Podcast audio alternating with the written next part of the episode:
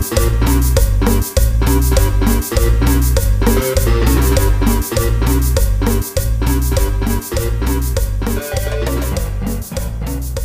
tranza banda? Estamos aquí en su podcast familiar. Los saluda el Cheva, estoy aquí con la banda. ¿Qué pedo, DJ? ¿Cómo estás, güey?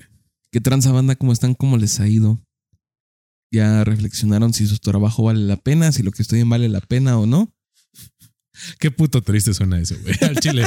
o sea, que te pongas por un podcast y digas, chale, creo que no estoy valiendo verga. Que, que dos pendejos te pongan a cuestionarte tu vida, ¿no?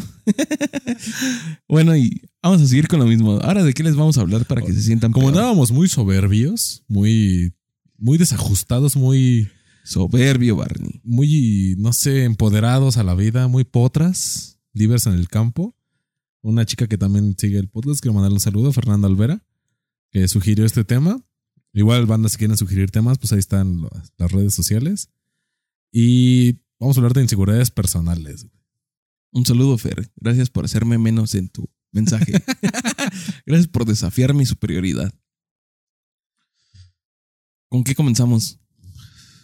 Pues de entrada, ¿qué entiendes tú por inseguridad, no? De personal. Inseguridad personal. Es como esa parte que no te permite desarrollarte, ¿no? Yo siento que es así. La inseguridad personal es como esa parte que no te permite demostrar tu, tu verdadero yo o tu verdadero potencial. Porque, como lo dice, no estás seguro de que eres capaz. Como que tú mismo te bloqueas. Ok, para mí yo siento que es más como eh, esa parte en la que tú no, tú sabes tus limitaciones y no quieres demostrarle a los demás. O sea, tú sabes hasta dónde puedes llegar, lo máximo que puedes hacer y, y te da miedo que las personas se enteren de esos defectos, de esas eh, limitaciones que tú tienes, ya sea por tu físico, por tu apariencia, por tu conocimiento, que tú sepas que llegas hasta como que un tope y ese tope más allá no quieres que la demás gente se entere. Yo creo que es eso. ¿Tú tienes alguno? ¿Alguna inseguridad? Sí. ¿Qué crees? Va a sonar algo. Digo, porque la morra me, me dijo algo bien específico. Va a sonar algo tonto y a lo mejor lo es, pero a mí me daba mucha inseguridad hablar ante la gente. O sea, vender o algo así. No vender, sino que más ¿Hablar? personas me oyeran. Como por ejemplo esto que hacemos ahorita, ¿no? Por eso te digo que suena como algo tonto. Que sabes que es algo que le va a escuchar más gente. No sabes cuánta, a lo mejor te escuchan dos, tres personas más, diez, quince. Y sí, ¿eh? O sea, no, tan errado no estás. O como por ejemplo en, en el de Zona Sin Miedo, que ya tenemos más personas escuchándonos, que dices, bueno, ya, ya el hecho de que te escuchen más me hace ponerme nervioso y me hace como desconfiar de lo que digo. A lo mejor y tengo la razón, a lo mejor y tengo el conocimiento, pero el hecho de expresarlo y que alguien me pueda refutar, que alguien pueda decirme, sabes que tú estás mal por esto y esto y esto, a lo mejor y cierto o no, eso me creaba mucha inseguridad.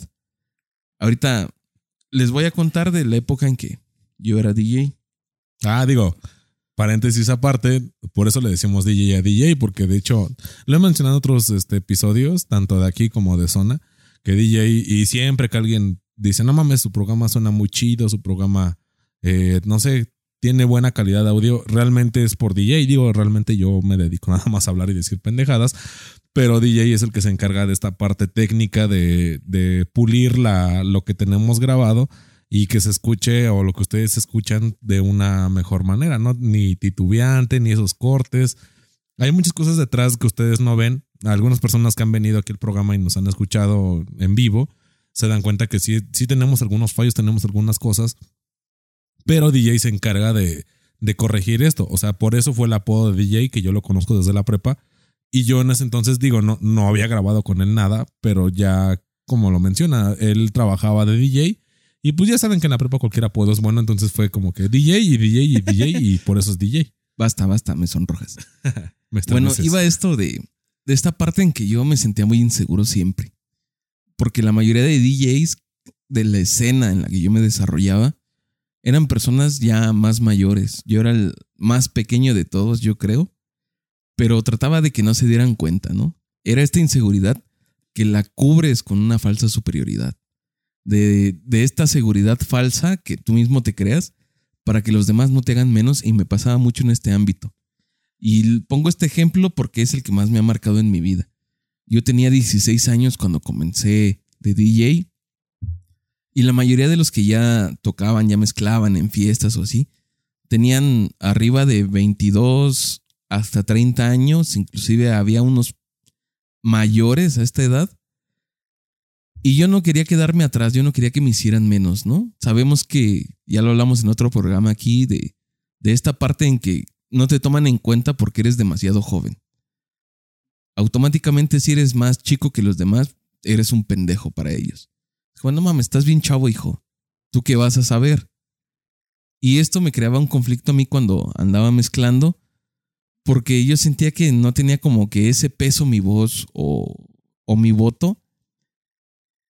Y trataba yo de, de reflejarlo con una falsa seguridad, de decir no.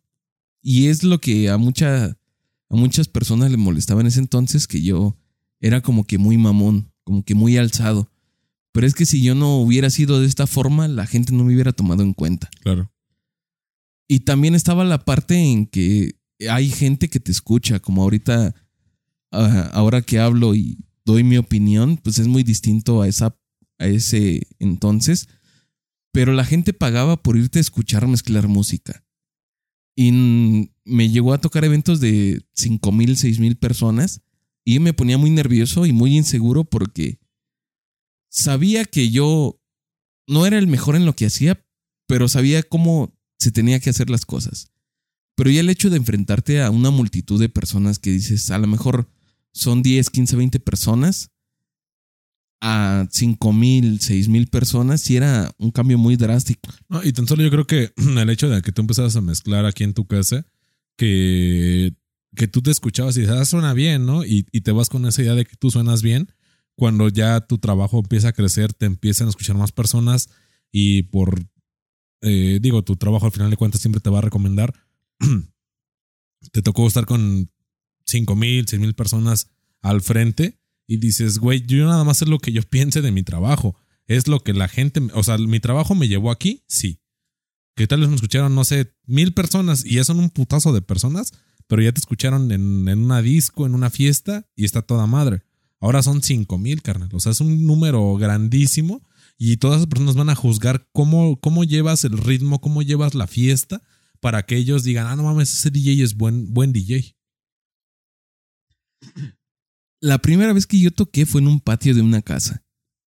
Me acuerdo que nos invitó un amigo, invitó a uno de mis amigos, que él era el DJ principal como de la colonia, ¿no?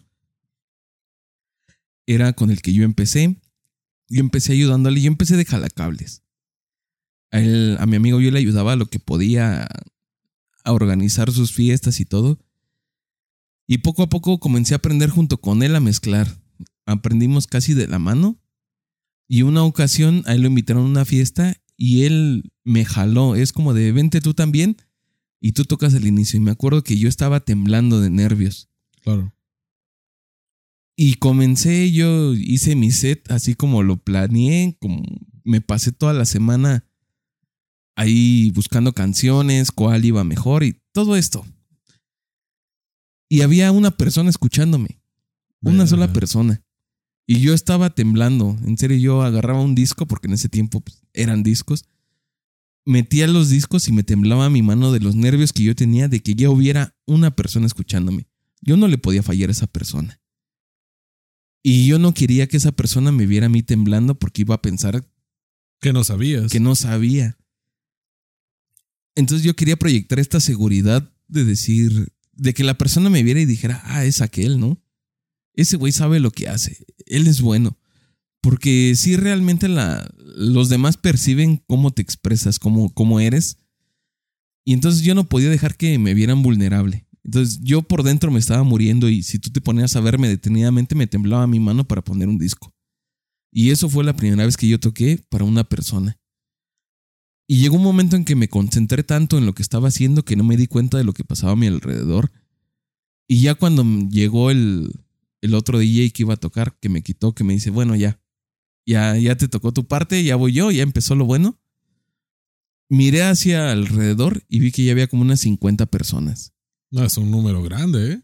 Y entonces me aterroricé porque dije, ¿qué estaba haciendo, no? ¿Lo hice bien? ¿Sonó bien? Al momento yo sentía que todo lo estaba haciendo bien, pero porque yo sentí prácticamente que nada más estaba esa persona. Y llegó un momento en que la persona se fue, se salió, quién sabe dónde se fue. Y yo sentí que estaba solo y sentí esa confianza de decir, pues estoy como, como le he practicado antes en la casa de mi amigo, que nada más estamos él y yo, que estamos solos. Y comencé a hacer lo mío. Y ya cuando me di cuenta ya tenía 50 personas escuchándome y me aterré en el momento. Con el tiempo que fui agarrando más experiencia y todo eso, nunca se me quitó este nerviosismo de llegar a un lugar. Claro. Yo me acuerdo cuando me contrataban que ya me pedía la gente que yo llegaba al lugar, llegaba y me daban escalofríos al entrar. Llegabas, veías gente formada para entrar a escucharte y veías 50, 100 personas formadas o las que fueran y yo empezaba a temblar de escalofríos. Sentía como me recorrían el cuerpo los escalofríos. Una duda ahí, eh, ¿tú ya eras el DJ principal? ¿Ya en esos lugares? Sí, O sea, ¿ya sabías que iban a escucharte a ti? sí. Haz de cuenta que se manejaba por horarios, ¿no? Sí. Obviamente el de apertura pues es el DJ Novato. a lo mejor del lugar, el que va empezando o así. Y a las 11 de la noche, 12, estaba el principal, que era yo. Yo trataba de llegar un poquito antes porque siempre se me complicaba llegar o que no sabía dónde eran los lugares. Sí, las distancias y eso, ¿no? Llegaba como una hora antes, me ponía a tomar un poco y realmente para mí el tomar siempre me ha ayudado, lejos de, de hacer otras cosas, me ha ayudado como para, para desinhibirme, para agarrar esta seguridad. Porque quieras o no, el, el tomar te, te da una falsa seguridad a la mejor, Sí. Pero te ayuda. Y a mí me ayudaba bastante en ese tiempo. Me ponía a tomar un poco antes de, de que yo comenzara mi set. Y ya cuando comenzaba ya me sentía como en ambiente y ya las cosas se desarrollaban bien. Pero a lo que voy de todo esto, que ya me extendí un chingo, es de que hay cosas que te ayudan a crearte esta seguridad, a cubrir tus inseguridades. Sí. Porque yo cuando llegaba a un lugar sabía que me iba a equivocar. Y sabía que en algo, algo me iba a salir mal, porque siempre algo había que me salía mal.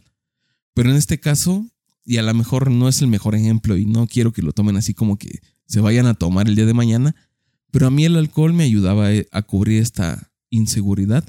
Y de repente me sentía como que, como que yo podía con todo. Y así le hacía.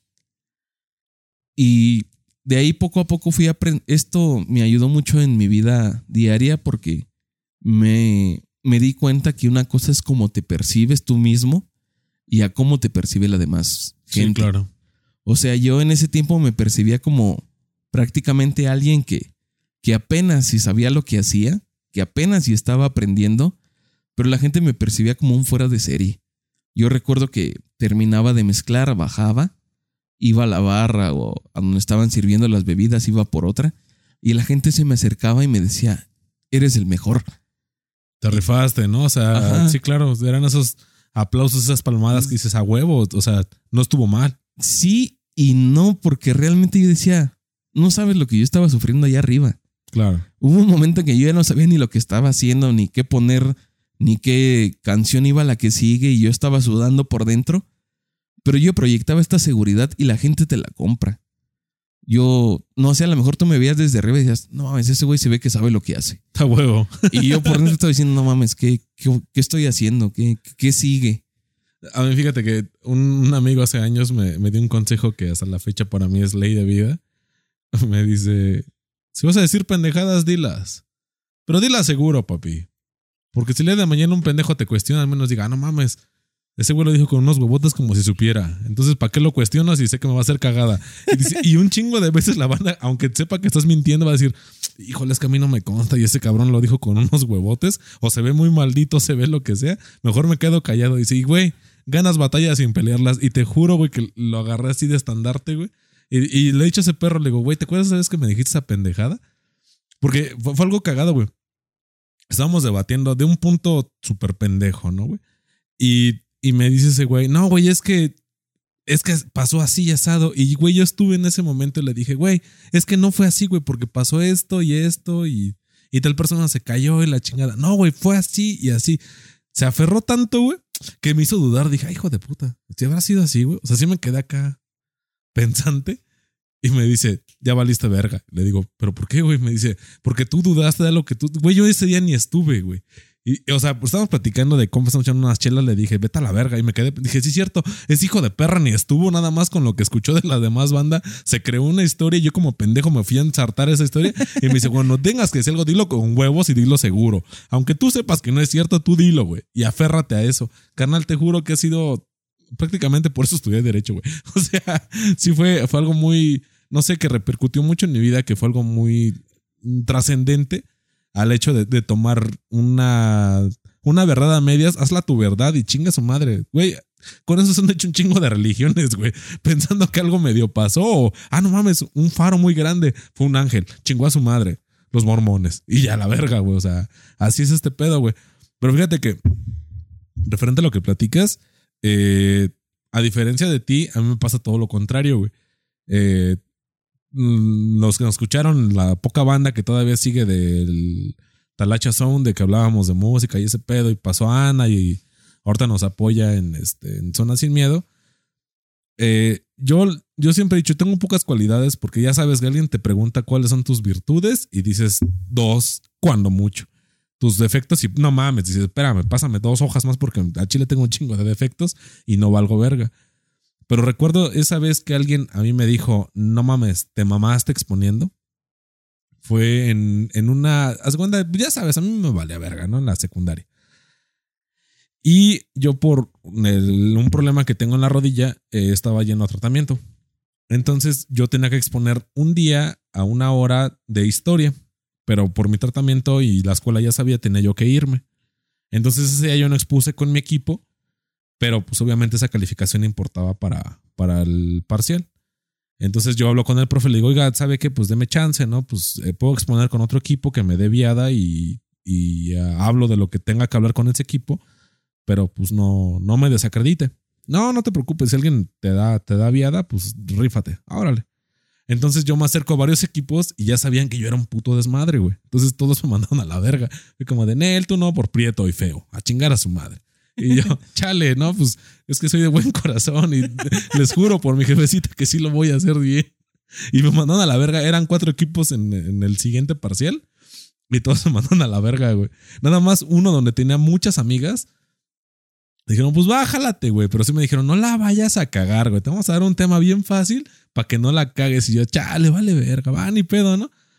Entonces ya llega la hora de la exposición y yo no acuerdo de qué era la exposición, güey. Era de los misiles cubanos en cuando fue el bloqueo de Estados Unidos a Cuba. Entonces, hace cuenta que ya dividen los temas y dice un güey, yo casi no sé mucho de mi tema, yo le cedo parte de mi tema a este cabrón. Y yo a huevo, güey, paro, o sea, paro totote, carnal. Entonces ya lo poquito que me dejó ese güey, me puse a investigar, me puse a leer, indagué más, güey, porque yo siempre estoy así como que veo algo como que no me cuadra, digo, chingue su madre, ráscalo un poco más y yo digo porque yo soy de esas personas bien castrosas, güey, que cuando algo les sale duda, yo pregunto, güey. Entonces yo decía, si me toca otro puto Sheva, güey, que allá en las putas filas va a preguntar, quiero responderle el huevo y quién lo puso para que no me evidencie que yo estoy bien pendejo, güey. Entonces ya investigué chido. Ya tengo mi tema y todo el pedo, ya sabes, mis láminas bien mal hechas, pinches letras todas putas chuecas. El papel bond todo. Sí, sí, güey, no, papel bond, güey. De hecho es papel de rotafolio, pero X banda, ¿no? Entonces, ya pongo mi lámina y todo el pedo, ya, ya, ya sabes, con tu esclavo que va cargando tu pinche lámina. Y ya yo era el tema antepenúltimo, güey. No, el penúltimo. Entonces ya cada quien va hablando, va hablando. Y bueno, me toca a mí. Esos güeyes no investigan. Y eran, te juro que era el Dream Team de mi salón, güey. Eran los cerebritos, carnal. Eran los güeyes que hicieran de dieces, los que se sentaban adelante, que estaban hablando mierda. Y yo dije, vergas, que se quedaron bien cortos en información. Dije, pues chingue su madre, mejor los acompleto a quedarme, a quedarme así a lo pendejo. Entonces le digo, bueno, como mencionaron mis compañeros, bla, bla, bla, pues les faltó esa información y ya la completé. Dije, bueno, ya pasamos con eso, ahora voy a mi tema. Entonces me, me desgloso chido, güey. Termina mi tema y le digo, bueno, y mi compañero va a terminar el tema con este pedo. Y ese güey es así con sus pinches hojas. Y yo os cuenta que todo lo puse como que en palabras. Haz de cuenta que de todo el texto yo puse las palabras clave Y yo nada más veía, no sé, armas. Y ya sabía yo qué, te- qué tenía que hablar y me ponía a leerlo y, y lo decía, güey. Eran como los tópicos. Ajá, los tópicos, güey. Entonces ya yo, yo, yo decía, o sea, veía tal cosa y yo, ah, y se trata de esto, de esto, esto y aquello. Entonces termino mi tema, se lo paso a este pendejo y este güey se queda así con sus hojitas. Tenía dos hojitas en la mano y se me queda como de, te mamaste. Y yo dije, puta, sí me metí en el tema de este güey, valió verga, güey. Entonces me quedo callado así como de, puta, sí me mamé. Dice, bueno, como dijo mi compañero, habla como minuto y medio, dos minutos y me acuerdo que me hizo falta un dato muy importante para ese tema, güey. Entonces se cuenta que dice, bueno, yo terminé. Y se queda así callado y le digo, ah, disculpa, manda, me hizo falta este tema. Lo completo. Y bueno, esa es nuestra posición a la verga. No, pues ya sabes, el profe se para y un aplauso, chavos. A mí me gusta mucho la historia. Entonces aplauden Pensé que todos. a mí me gusta mucho que me aplaudan. A mí me encanta que me aplaudan con las nalgas. Entonces ya Aquí todos, no. todos me aplauden y a la verga y ya vamos a, a la calificación. Te juro que yo iba por un 7 para acreditar la materia porque dije, banda, gracias por el paro, no mames. Y esos güeyes estaban, estaban muy emputados conmigo, güey, pero yo creí que porque yo la había cagado, güey. Y dije, chale, pues tal vez sí me mamé, ¿no? Van y pedo, ¿no? Dije, un 7, vámonos rayados, ¿no? Yo ya, yo ya acredité. Entonces vamos con este profe, güey, y ya dice, a ver, apellido, apellido, apellido. Y ya cuando pasa conmigo, porque estamos así como que en orden, y dice, llevo 15 años de docente. Dice, en varias primarias y secundarias. Dice, es la primera vez que me da una exposición que realmente me llama la atención. Dice, chavos, todos, y la calificación era 8, 9, 8, 9, 8, 9. Dice, el único 10 que se va a llevar de ese pinche salón es ese cabrón. Y me señala. Yo así, te juro que sí me aventé la de que volteé atrás como de, ah, al pinche prito que le quité el tema. Dije, no mames, te toca a ti. Y dice, no, güey, tú, güey. Dice, te mamaste exponiendo. Dice, jamás había visto una exposición tan cabrona como la tuya. Dice todos los temas, hablaste de una manera natural, toda la gente entendió, salieron dudas, la resolviste y cuando alguien no podía, tú la tomaba la palabra y es que es por esto. Dice, tú tienes que ponerte a exponer de aquí en adelante. Qué bueno, 10 a la verga. Y yo, no mames, cuenta que te juro, no lloré porque pues obviamente no podía porque pues era el malo del salón. Pero sí fue un, ah, órale, a la verga. Y le dije a mi amiga, la que me metió ahí, le digo, güey, parote, güey, gracias. Me dice, güey, no mames, te mamaste, güey. Dice, estos pendejos los evidenciaste de que no leyeron el puto tema. Dice, a mí me dejaste bien corta y honestamente al otro güey que te pasó el tema, lo dejaste bien, pero bien. Ese güey sacó siete, güey. Yo me sentía bien culpable con ese güey. Ese güey estaba bien feliz, güey. Porque acababa la Snowball con 50 centavos. O sea, era un güey que no, que no se iba a dedicar al, al estudio, güey. Era un güey que tal vez ahorita esté trabajando de pinche este, de checador, güey, en alguna base de combis. Digo, no lo denigro, pero pues tal vez ese güey no, no le vale a verga la escuela. Y ese güey estaba bien feliz con sus siete. Me dice, güey, te mamaste con, con la exposición que diste. Y desde ahí, güey, te juro que fue una carga de que dije, yo tengo que exponer siempre, güey. Yo tengo que ser podcaster. No, no, digo, entonces no había, güey. Pero sí era un que me escuchen, güey. Y un chingo de veces te juro que yo una vez me tocó en la universidad, güey, llegar bien, bien, bien, no pedo, credo, güey. O sea, entonces entre pedo y crudo, güey. Llegué a la universidad, chale, banda. A Chile no me sé el tema. Pues papi, saca los trucos de magia porque tienes que improvisar. Y yo, verga, va, ni pedo. Di una exposición mala, o sea, yo sé que la di mal, pero hay una forma de hablar, güey, en la que tú puedes hacer que tus eh, locutores, no, tú, tú eres un interlocutor, tú eres la persona que habla, tu locutor es el que te escuche, que tu locutor te puede dar todas las respuestas sin que tú le, sin que tú le pidas nada. Entonces, en esta ocasión así fue, güey. La maestra da todo mi tema, güey, y yo estoy así bien pedo, güey, me la quedo y le digo, ¿verdad que sí? Y, y todo el tiempo era un como un, ¿usted qué opina? ¿Usted qué piensa? Y la profa terminaba el tema, güey, se acaba y dice, no, ¿saben qué? Todos nueve, nueve, nueve, y me dan diez, güey. Entonces ya me voy a sentar con la banda y me dice, hijo de puta, güey, llegas pedo, güey. La maestra, no, no traes tu diapositiva. La maestra se da cuenta de tus mamadas, expone tu tema y te pone 10. Chinga tu madre, güey. O sea, tú, tú, tú eres un pinche fuera de ser exponiendo. Y honestamente es algo que, bueno, me platicaron el proyecto hace un tiempo de hablar. Yo siempre digo pendejadas, al chile yo siempre digo mucha pendejada así acá en corto. Pero honestamente yo siento que mi único fuerte, porque digo, tengo pocos, honestamente tengo pocos, a eso vamos con las inseguridades. Pero si, si yo tuviera que escoger un don, es un don de hablar. Y habla lo pendejo, habla, habla hasta que se te canse la voz y a ver qué, qué consigues. Tal vez te puedo ganar tiempo, tal vez te puedo convencer a alguien, tal vez lo que sea. Hay gente, Y, me voy a ir bien mamón, güey, porque a Chile sí sé que es bien mamón esto, güey. Hay gente que tiene miedo si yo hablo con ella, güey, porque sé que los voy a hacer cambiar de opinión, güey. Pero honestamente no es algo que yo disfrute, es algo que a mí se me da, güey, se me da hacer esto, güey. Ahora vamos a la parte de inseguridades, carnal. Yo recuerdo que, que de morro, güey, honestamente yo no sé si alguna vez te lo he dicho, yo no me considero ni siquiera guapo ni nada. Yo no me considero una persona atractiva como para estar con cierto tipo de personas muy, muy guapas, muy atractivas. Pero siempre digo, chingue su madre, a ver qué sale. Entonces, tal vez esa inseguridad, yo, como lo mencionas, lo transformé en un, ok, va, ya vas perdiendo porque no, no eres guapo, estás feo. Entonces, ¿cómo lo puedes compensar? Y yo, como lo repito, siempre he dicho mucha pendejada. Entonces, si es un así como, oye, ¿te puedo invitar a salir? No sé, en X situación. Y tal vez no me dicen que no por, por respeto, por como no hacerme sentir mal, o que sea, ¿no? Tal vez yo entiendo esa parte.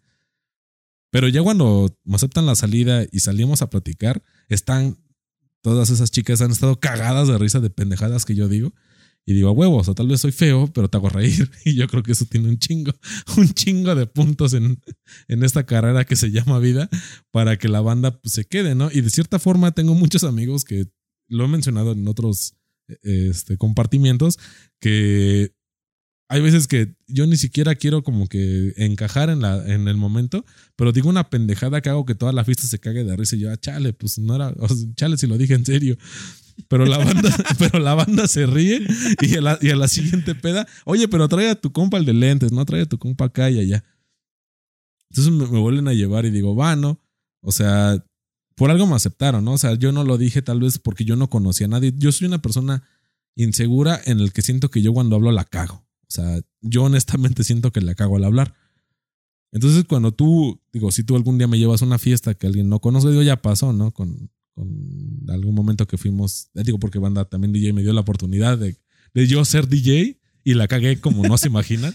Me, la cagué, pero me divertí. Y, ahí respetas el trabajo de un DJ y dices, güey, no mames, es que no empato la rola. Usted dele, mijo, usted dele. Y honestamente sí fue una fiesta bien, bien incómoda. Y yo me quedé solito sentado así como que nadie me hablaba. Porque yo soy así, porque digo, si alguien se me acerca y me hace la plática, yo no sé qué responderle, yo no sé qué decirle, entonces me quedo callado aquí sin molestar a nadie y nada más si alguien, no sé si mi compa el que me lleva o mi amiga la que me lleva, me dice algo yo digo algo que le da risa a ella y de repente otro más se ríe, digo, huevo, ese güey al menos me entendió el chiste. Y de ahí empiezo a generar un poco de, empatía, pero yo, yo nunca espero caerle bien a todas las personas. Yo creo que esa es, ese, mi inseguridad más grande, güey. Yo no sé, hay veces cómo llevarme con las personas, pero trato de alguna manera eh, que sientan que yo no soy una mala persona, güey. Y tal vez yo creo que esa sobreempatía de que ese quiero caerles bien a ellos, tal vez hay veces que me ha comido, hay veces que no, pero siento yo que esa como que es de mis mayores inseguridades. Es que justo iba a eso. Creo que la inseguridad es totalmente el miedo al rechazo de los demás, ¿no? El no encajar, el no pertenecer, cuando realmente quieres hacerlo. Creo que es desde las partes más mierdas de cuando eres adolescente porque buscas pertenecer a algún lado, estás en busca de tu identidad, ¿no? Realmente la adolescencia es esa búsqueda de la identidad que de repente dices, es que a mí me gusta esto, esto y esto y quiero gente afín a lo que me gusta. Pero a lo mejor esta gente no está interesada en ti, para ellos no realmente eres como que alguien más del montón y tú por no sentirte excluido o menos de, de este grupo, inclusive hasta llegas a cambiar tu forma de ser, ¿no? sí, claro. Lo que tú crees y renuncias a, a quien tú eres, a quien tú vienes trabajando desde hace años, con tal de pertenecer y ser aceptado por estas personas, que al final no vale la pena. Yo siempre le he dicho esto a mis amigos que son pues menores que yo, que les digo, no busques encajar en donde, en donde no debe de ser. Le digo, es normal que tú, no sé, si te gusta el cine, quieras buscar gente que tenga los mismos intereses, que le guste el mismo cine, pero lo más probable es que a esta gente no les caigas bien, que te hagan a un lado, que te hagan menos, que te digan que tu opinión es inválida o que... O te insulte, ¿no? Digan, no mames, pinche güey mamador, Sí, realmente. Y, y eso no está mal, o sea, tú siempre tienes que defender quién eres tú. Y esa es parte de esta seguridad que te vas creando con el tiempo. Y la verdad solo te la dan los años porque comienzas a ver cosas que antes no veías o que antes no creías tan importantes. A lo mejor antes le daban la importancia a la gente popular, a la gente que todos querían. Y de repente te das cuenta que no es tan valioso esta parte de que todos te quieran, todos te, a todos les caigas bien, sino que a la poca gente que te acepte tal como eres es a la que le tienes que corresponder. Y esta es la parte de la inseguridad mental, yo creo, ¿no? De esta inseguridad que, que falsamente te creas a partir de quien tú eres emocional y mentalmente. Y vamos a hacer una pausa, la, la característica de siempre. Y en la segunda parte de, de, este tema vamos a hablar de la inseguridad, pero física que creo que es la más pesada. Sí, sí, ahí sí vale verga. Este. Entonces, banda, pues ya saben, vamos a mojar bigote, vayan a rellenar los chescos, vayan a hacerse pendejos a donde sea que tengan que hacerse pendejos. Y pues ahorita, ahorita retornamos.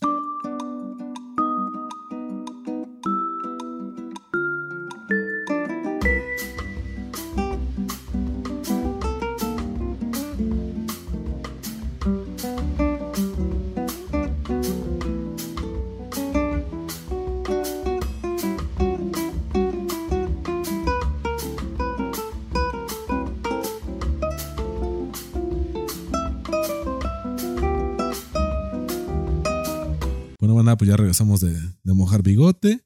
Y fíjate que retomando ese punto, eh, de los ocho escuchas que, tiene Ana, son poquitos, pero son bien perros fieles. Eh, son cuatro de DJ y cuatro míos. Entonces, las personas que me conocen saben que yo tengo una marca en la cara.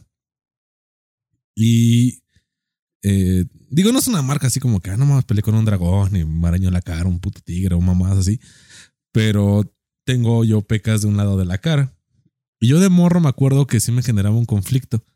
Porque yo era güerito, güey. Y de repente, pues me puse prieto y aparte me puse pecoso, güey. Entonces sí era como que, ah, chale, ¿no? Pues, ¿por qué, ¿por qué me hice de Catepec de la noche a la mañana? Pero ya cuando me puse a investigar de lo que, de lo que pasó conmigo y de mamás así, dije, ok, tú eres burlón, tú eres cagado, tú eres culero. ¿De dónde te va a pegar la gente? De este lado.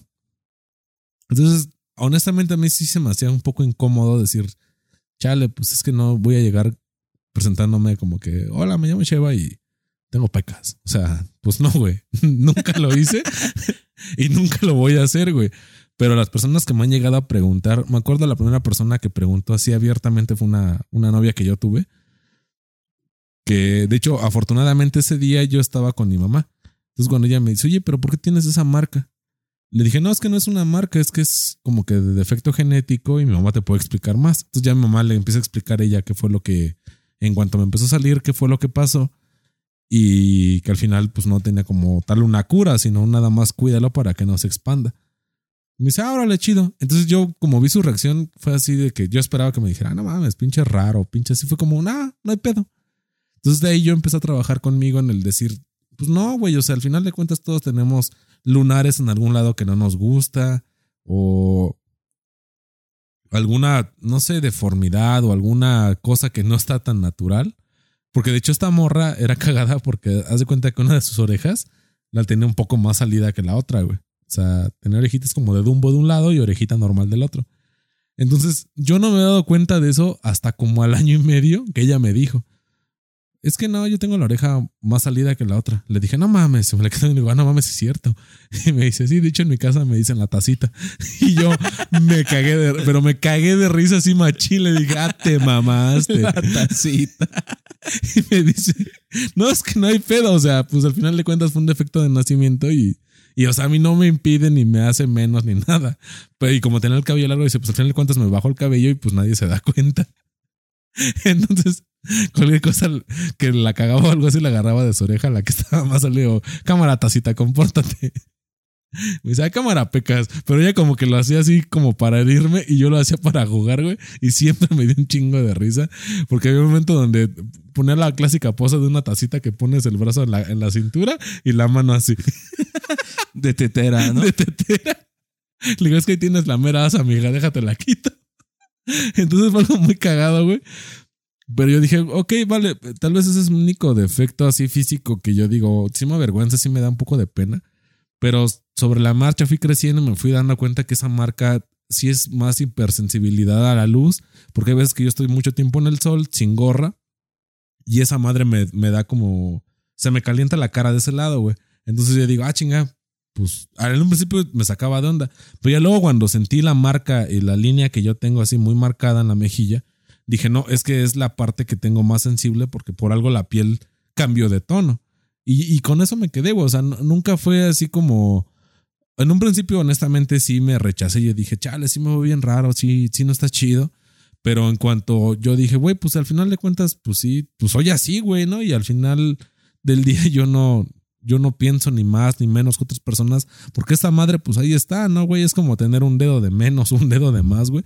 Pues tú piensas de una forma y tu cerebro es uno, y esa madre que yo tengo en la cara, a mí no me hace pensar ni menos ni más que alguien más, güey. Entonces yo aprendí a convivir con ese defecto, esa, esa inseguridad de mi cara en, entender. Y, digo, güey, pues es la cara, carnal. Si tú tal vez tú lo tuvieras en el pecho, lo tuvieras en el tórax, en la espalda, dices, bueno, no, no, no pasa mayores, güey. Sí, algo más oculto, ¿no? Exacto, güey. O en la pierna, donde sea, güey. Pero bueno, lo tienes en la cara, la primera imagen que tú muestras es tu cara, güey. O lo, lo que las personas piensan de ti, güey. Luego, luego, oh, y sí notado, o sea, y no lo tomo mal, ni mucho menos. Se me queda viendo la marca y así como de, ah, buenas tardes, ¿no? Y yo veo que están acá de morbosos y yo nada más hago una cara así. De repente sí me ha tocado una vez, me tocó un morrito, güey, que se me quedó viendo así bien clavo, así como, ¿qué pedo con este güey? Y yo lo estaba viendo así de reojo y de repente volvió, ¡uh! no mames, le saqué un pedote que lo tiré de la silla y se fue llorando con su jefa. Dije, chale, me acabo de meter en un pedo por mamón. Bueno, ni pedo. Y, y no me la hicieron. Yo creo que el niño se quejó. Es que le estaba viendo la cicatriz y se me quedó viendo feo. Entonces yo creo que su familia así como de, ah, te mamaste, ¿no? Digo, tenía como cinco años el morrito, güey. Pero nunca, nunca yo, yo, o sea, bueno, trabajando en eso, trabajando en mí, el hecho de, güey, pues sí tengo un, defecto visible, o sea, no puedo ocultarlo de ninguna manera. Porque incluso aunque traiga gorra, pues la gente que ya me conoce se da cuenta que pues yo tengo esa marca y yo no tengo pedos con eso, güey. Pero sí, sí es lo que tienes tú que trabajar con, con ello, güey. Es que está pesado, ¿no? Por ejemplo, tu caso, tú lo ves así como de. Es una marca que de repente salió, yo no tengo nada que ver. Y es entendible que digas, yo no pedí ser así, ¿no? Como lo dices de esta chica que, que le hacían la tacita por su oreja. Realmente es un defecto que, que tú no tienes nada que ver con ello, ¿no? Es un defecto congénito que es algo que está ahí y va a estar y no puedes hacer nada. Pero. Me acabo de recordar un chiste, pero dale. Yo a lo que quería ir es como, por ejemplo, en mi caso, a mí me hacían mucha burla cuando era pequeño porque era muy flaco. Pero extremadamente flaco. Y mi cabeza era como que muy grande. Ah, ok. El semáforo, ajá. la señal de alto. Se burlaban de mí por esta parte. Y después ya me volví muy gordo. Y era la burla por ser gordo. Y realmente, si te das cuenta, pues nunca vas a tener como que contenta a la gente, ¿no? Nah, pues no. Como que siempre vas a estar en el punto en el que te van a encontrar algo para hacerte mierda o hacerte sentir menos. Y estas inseguridades realmente no tendrían que existir si tú no les das el valor que ellos quieren que tú les des. Por ejemplo, si se burlan de ti por ser una persona extremadamente delgada, se van a, extrema, se van a burlar de ti si eres más gordo. O sea, todo el tiempo va a estar esa, esa pauta que tú les des para burlarse de ti.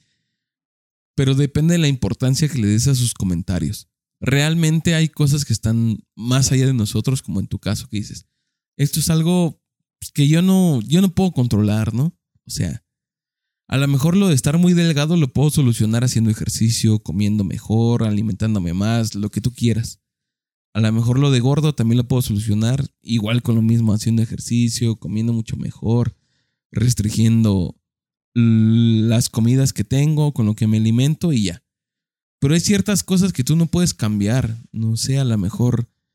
Un lunar de sangre también es tañeros, güey. Los lunares que tienen la gente que son como rojizos. Ah, los rojos. Ajá, los rojos que existen. O, o me toca ver lunares con pelos, güey. Y, y sí es como de, ah, te mamaste. Sí, y es algo que no puedes cambiar, no es que tú digas, bueno, pues ya dejo de comer esto, me pongo a hacer ejercicio. o es una solución no inmediata, pero sabes que sí está en tus manos. No sé, también se burlan mucho de las personas con discapacidades, que a lo mejor están en silla de ruedas, que traen muletas, que cojean. Una vez, no, no me acuerdo si ya platiqué la vez de los niños de autismo. Contexto. Yo iba con unos amigos en un carro de repente mi compa se para para darle el paso a una señora con un niño que tiene una camisa amarilla.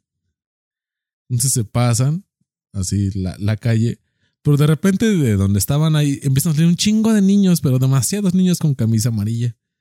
Y empiezan a rodear el carro y todo el pedo y lo empiezan a tocar. Y, y pues mi compa, pues obviamente no se podía mover. Entonces a mí, malamente, y yo, yo estaba casi dormido porque, digo, no me justifico, pero sí estaba casi dormido. Y ya más o menos dije, cámara, esos niños están tontos o están pendejos, ¿qué les pasa? Entonces uno de esos niños se nos queda viendo así de frente, güey. Y así en su pecho, la, la camisa amarilla que traían decía lucha contra el autismo. Todos los niños eran autistas. No mames, me dio una puta pena. Dije, chale, vale verga, si tienen una discapacidad. Y yo cagándola. Y mis compas, güey, te mamaste, güey. No mames, los niños sí están enfermos, güey. Le digo, güey, carnal. Pero pues enfermo, ¿no? ¿A poco no camina rápido cuando pasa un carro enfrente? No pasas acariciando el carro como lo estaban haciendo. Güey, pues ya había que echarle huevos, ¿no? Entonces ya se pasan todos los niños, güey, avanzan. No, te juro que me dio un chingo de pena, güey. Que luego hasta la fecha, ahí desde los compas que íbamos día en el carro más en burla de, güey, ¿te acuerdas esa vez que te valió verga? Y, güey, pues es que yo no había visto a los niños, güey. Pero, o sea, carnal, pues también tú no mames. Digo, obviamente yo la cagué, o sea, yo no digo que no la cagué, pero pasan acariciando el carro así como, bonito perro, bonito perro.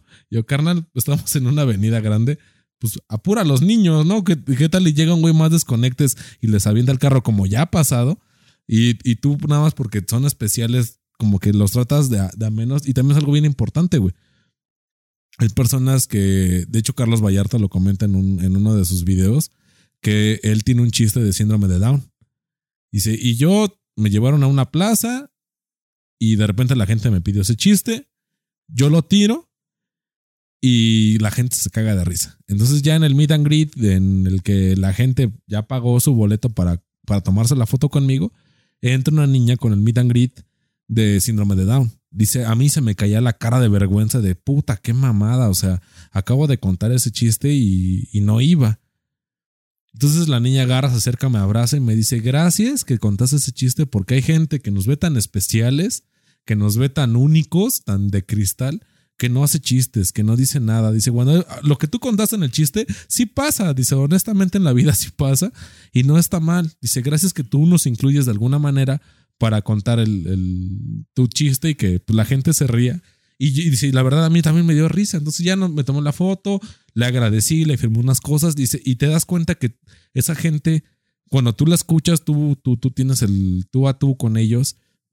Es gente completamente normal que tal vez tiene una discapacidad, como lo mencionas, ajena a ella, que, que pues los hace ser de esa manera o faltar una extremidad o lo que sea. Y güey, pues no hay de otra, carnal. O sea, tienes que convivir con tu discapacidad, güey. Y eso de decirle capacidades diferentes, pues, ok, puede que sí, pero también puede que honestamente no tengan capacidades diferentes, sino pues, es diferente la situación, pero no es una capacidad extra que yo no tenga. Es que sí está muy discriminatorio como con estas personas, ¿no? Que es tanto el no querer dañarlas, no querer meterte con ellas, que haces de cuenta de repente como que si no existieran. Y se sienten totalmente excluidas de, de lo que es la sociedad, que no te puedes burlar de ellas porque ya eres malo.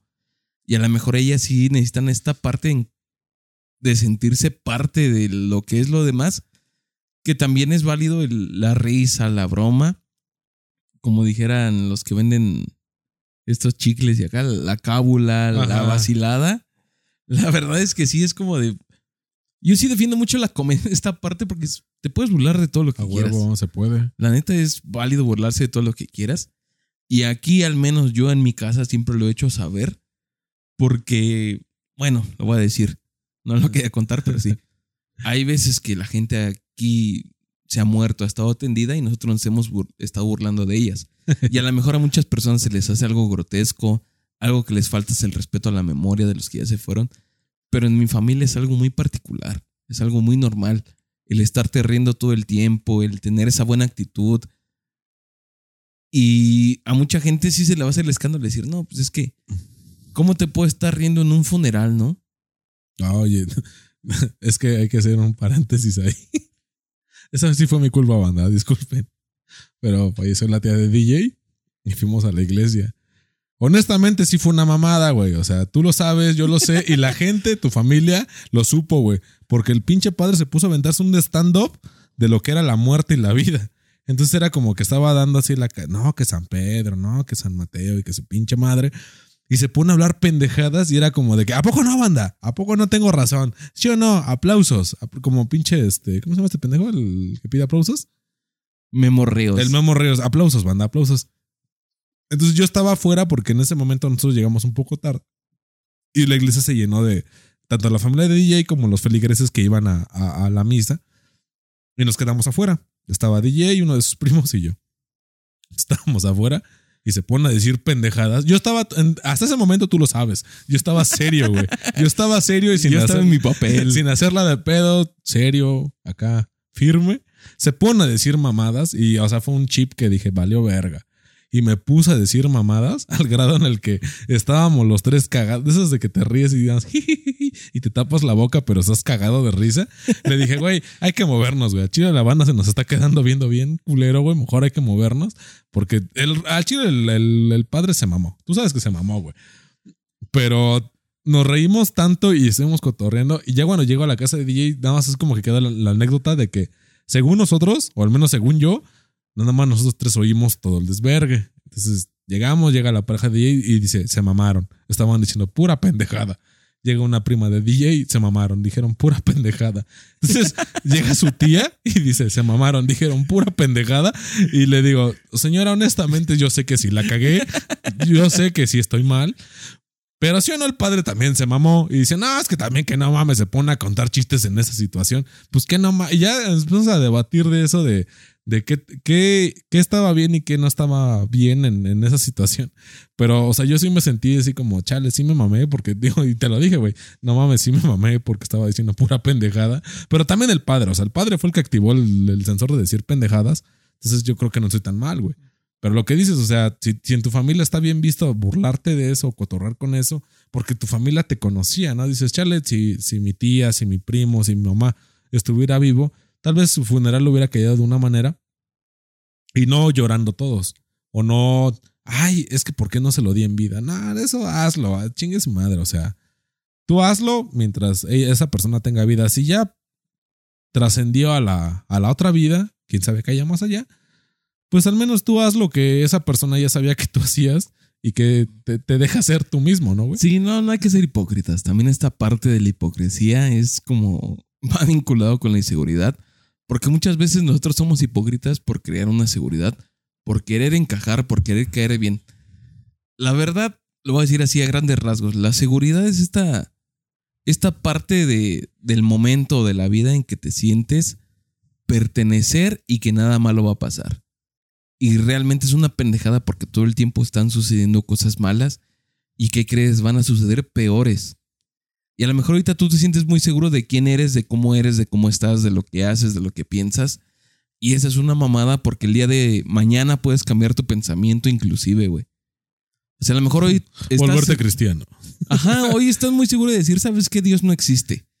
Y el día de mañana te pasa una mamada, tienes un accidente y de repente le pides a Dios y por cuál o tal cosa se da esto que tú pediste y ya te vas a volver religioso, eso para mí es una mamada. Sí.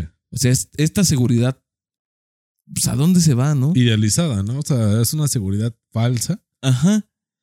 Y ahora volvemos a lo que estábamos tratando, así como yo creo que, ¿cómo se llamaba esta chica? Fer. Ajá. Fer nos lo estaba diciendo, del, hablan de las inseguridades. Realmente, y quiero así como tocar por último tema, la inseguridad en las mujeres que creo es donde pesa más. Sí. O sea, las mujeres todo el tiempo se sienten inseguras. ¿Por qué? Porque nosotros y ellas mismas se idealizan de una forma que casi es imposible de llegar. Que todo el tiempo tienen que ser bonitas, que todo el tiempo tienen que estar de buenas, que todo el tiempo tienen que estar a la disposición de los demás. cuando eso es una completa pendejada, ¿no? Es muy difícil, yo creo que como mujer, sentirte bonita, sentirte aceptada, cuando de repente en estos tiempos abres Instagram y ves mujeres que son más bonitas que tú, que tienen un mejor cuerpo que tú, que a lo mejor tienen más seguidores que tú, tienen más interacciones, lo que tú me quieras poner, pero siento que en estos tiempos ser mujer es más difícil en este ámbito de la inseguridad que antes. Porque antes tú como mujer a lo mejor ya tenías tu vida resuelta diciendo, ya nada más espero que venga un cabrón, me lleve de mi casa a la suya y de ahí crea una familia y es con todo lo que tengo que yo cumplir, ¿no? Con cumplirle a este güey como mujer, con criar a sus hijos y es todo mi papel de mujer en, en ese tiempo. Ahora afortunadamente los papeles han cambiado, las mujeres tienen mayor peso, el que se merecen en la relación y aún falta, ¿no? Pero sí siento que las mujeres tienen más inseguridades porque tú como hombre llega un momento a lo mejor en que te descuidas, ¿no? Cuando ya tienes una pareja, como que ya no te importa lo demás. Es como de, bueno, ya, ya tengo a mi mujer o tengo a mi novia, lo que tú quieras, y de aquí en adelante, pues, a lo que pase. Y la mujer tiene como que estarse cuidando todo el tiempo para que tú no te fijes en una mujer más. Eh, fíjate que referente a eso se me, se me viene a la cabeza un meme que dice, chale, pues ayer se veía bien bonita y ahora me encontré este vato aquí en la casa. Porque la morra, digo, no, o sea, se queda en tu casa, le prestas un short, le prestas un pants y una camisa, pues cómoda, ¿no? Digo, porque pues sabemos que el, no sé, que el vestido, que el traje que traiga Y se ve como cholo de está bien Monterrey. apretado. Y güey, y es un puto cholo, güey. Se chale, si yo me casé amándola y me encuentro este cabrón aquí en la casa despachándome unos huevitos que no mame. Y, y, o sea, esa parte la entiendo completamente porque digo, yo entre vatos he dormido muchas veces de que pues, salimos pura, puro cabrón pisteando. Pero cuando una vieja cambia el pedo, güey. Es como de. Totalmente. Sí, es- por ejemplo, me ha tocado, güey, que en un baño o en una casa que tiene dos baños, somos nueve cabrones y una vieja. Hay un baño nada más para las viejas, Sí. que nada más es una. Y los demás vomitas, cagas y meas en ese baño.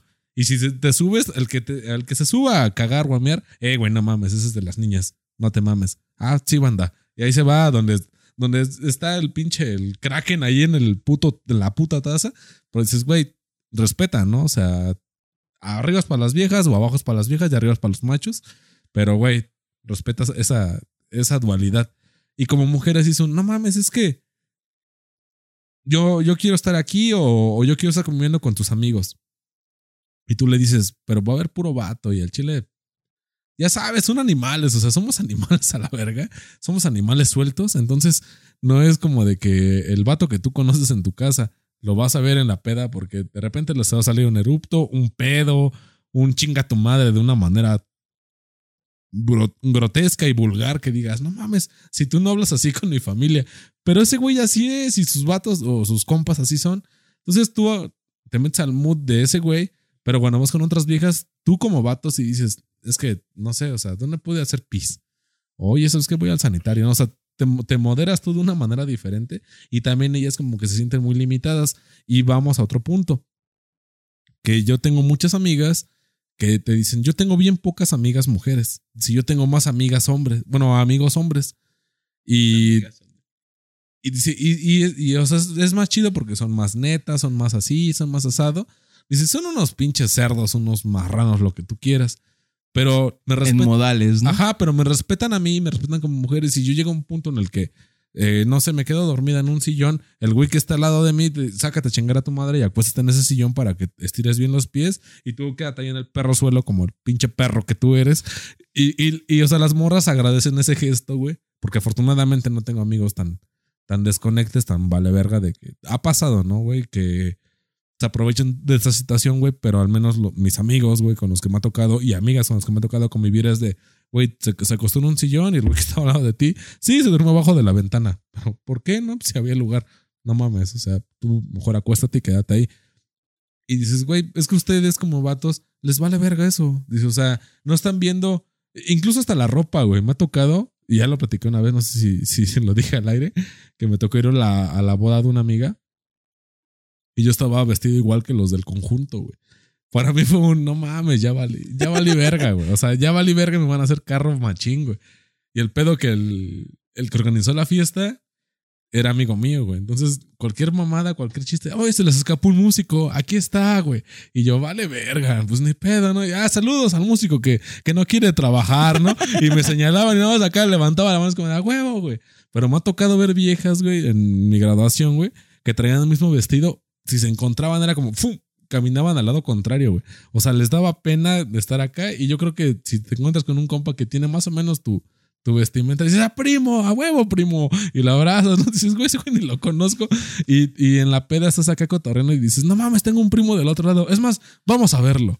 y ahí vas, llevas tu comitiva, güey, y está otro güey comiendo. Eh, primo, eh, ¿qué pasó, primo? Jálate, güey. O sea, como que es ese valemadrismo que nosotros tenemos, güey. Que sí, dices, pues por eso los hombres viven menos, sí, pero viven más felices. O sea, yo creo que ese, ese es el tema, güey. Que dentro de tus inseguridades que te puede generar que, que tú compraste el pinche vestido de liquidación de Sara y de repente tu otra amiga o no amiga llegó y compró el mismo vestido, ¿te sientes mal? A cuando tú dices, a huevo, ofertón. Y, y en la fiesta te encuentras al otro güey que se viste igual que tú, a huevo, ofertón por dos. Fuiste en la misma paca, a huevo, carnal. Y es una, yo no lo he hecho, güey. Estrechas la mano de que a huevo, carnal, nos tocó la misma paca. Y, y no te da pena si llegas con tus amigos, mira, güey, me acabo de encontrar a mi primo, güey. A huevo, carnal.